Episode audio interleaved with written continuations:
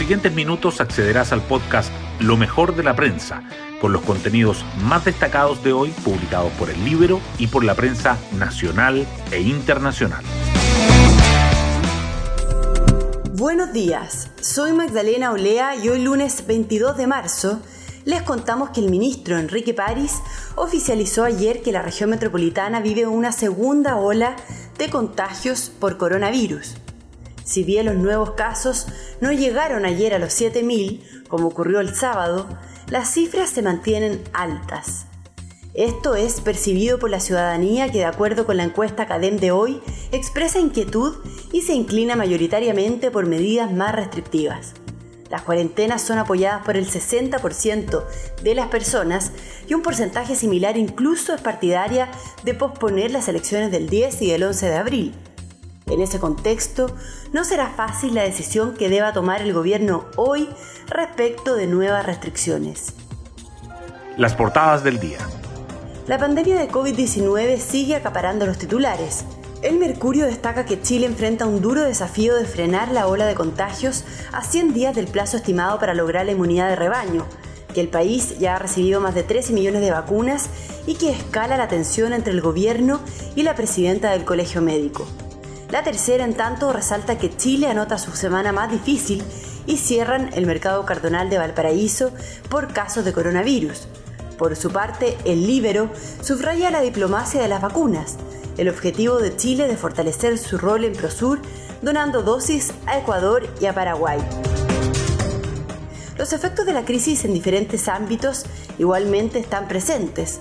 La tercera destaca una encuesta que muestra que la percepción de delitos en los barrios aumenta 25% y el Mercurio resalta que la industria del turismo observa signos de recuperación hacia el segundo semestre. Los temas electorales también sobresalen. El escenario de una segunda vuelta presidencial entre Joaquín Lavín y Daniel Jadue se proyecta como el más competitivo, mientras que los candidatos a gobernador de la región metropolitana entran a la recta final y prevén una batalla por el balotaje. Además, el Libero abre con el cheque fraudulento por más de 100 millones que complica a Jadwe y a las farmacias populares. Y el diario financiero titula que el Servicio de Impuestos Internos pone la lupa sobre los 5.700 contribuyentes por el uso del fondo para reinvertir utilidades. Temas del Libero.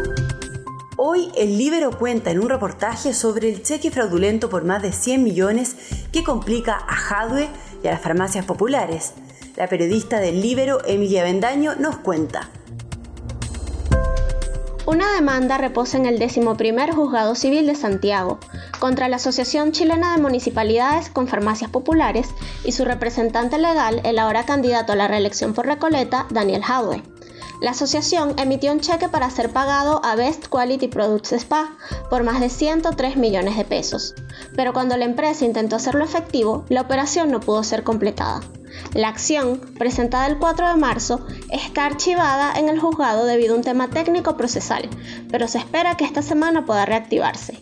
La paradoja de todo esto es que la candidata al gobierno de la región metropolitana, Karina Oliva, del Partido Comunes, acaba de anunciar su aspiración de desarrollar servicios populares similares a los que ha impulsado Jadua en Recoleta. Pueden leer el reportaje en www.ellibero.cl. Hoy destacamos de la prensa. Las estadísticas de ayer completaron 40.876 contagios de COVID-19 informados entre el lunes y el domingo, con 49.916 casos activos. Además, marzo superó los 100.000 infectados confirmados y el 90% de las comunas de la región metropolitana tienen la mayor cifra de casos activos desde el 1 de agosto. A 100 días de alcanzar la inmunidad mediante la vacunación, se agudiza el desafío para contener los contagios. La tensión entre el gobierno y la presidenta del Colegio Médico sigue escalando.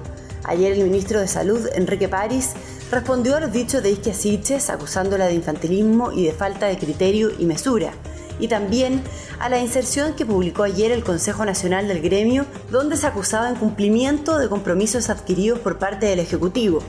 La ministra de Desarrollo Social, Carla Rubilar, igualmente cuestionó a Siches y evalúa renunciar al Colegio Médico. Partidos del oficialismo y de la oposición abogan por mantener la fecha de las elecciones. La moneda ha contactado a dirigentes partidistas para explorar alternativas en caso de que la situación sanitaria se complique al punto de obligar a postergar los comicios.